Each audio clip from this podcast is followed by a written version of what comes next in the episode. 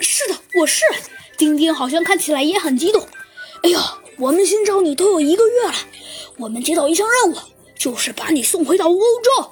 马上出门降落，我们救的上来的人就是丁丁，他的狗米卢还在下面，一定要找到他。这个人呐，疯狂的说道。就这样，飞机降落了。现在我们去找吧，丁丁说道。米卢就是在这个小土坡附近走失的。哎，见鬼，我什么也没看见。米卢，米卢，米卢！丁丁啊，放声大叫道：“可怜的米卢，他会不会已经被那些野兽踩死了？”丁丁想出了一个不妙的想法，可是突然传来了沙沙声。只见呢，从一个小洞里，米卢走了出来，只不过是多了一些泥巴。嗡嗡，他叫了几声：“我的好米卢。”丁丁啊，摸了摸米卢的头，说道：“这位先生一直在寻找我们，他要把我们送回国去。我们要回家了，太好了！”嘿嘿。这时，那个人说道。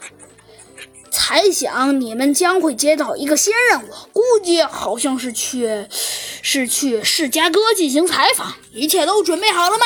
可以了吗？那就起飞吧！再见，飞升，我还有好多东西没看呢。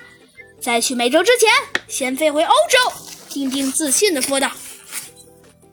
唉，真不敢相信，在欧洲，所有白人小孩都像丁丁一样。我捡到了丁丁的摄像机。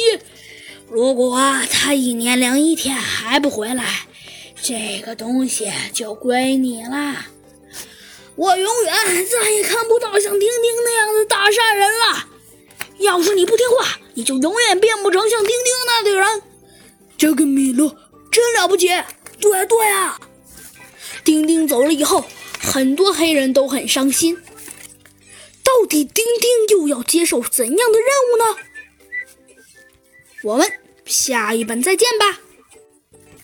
哦，对了，告诉大家喜欢听《山花影的丁丁历险记》的小朋友们啊，这第一本《丁丁在刚果》呢就要告一段落了，因为呢它已经被我们讲完了。敬请期待下一本《丁丁在美洲》。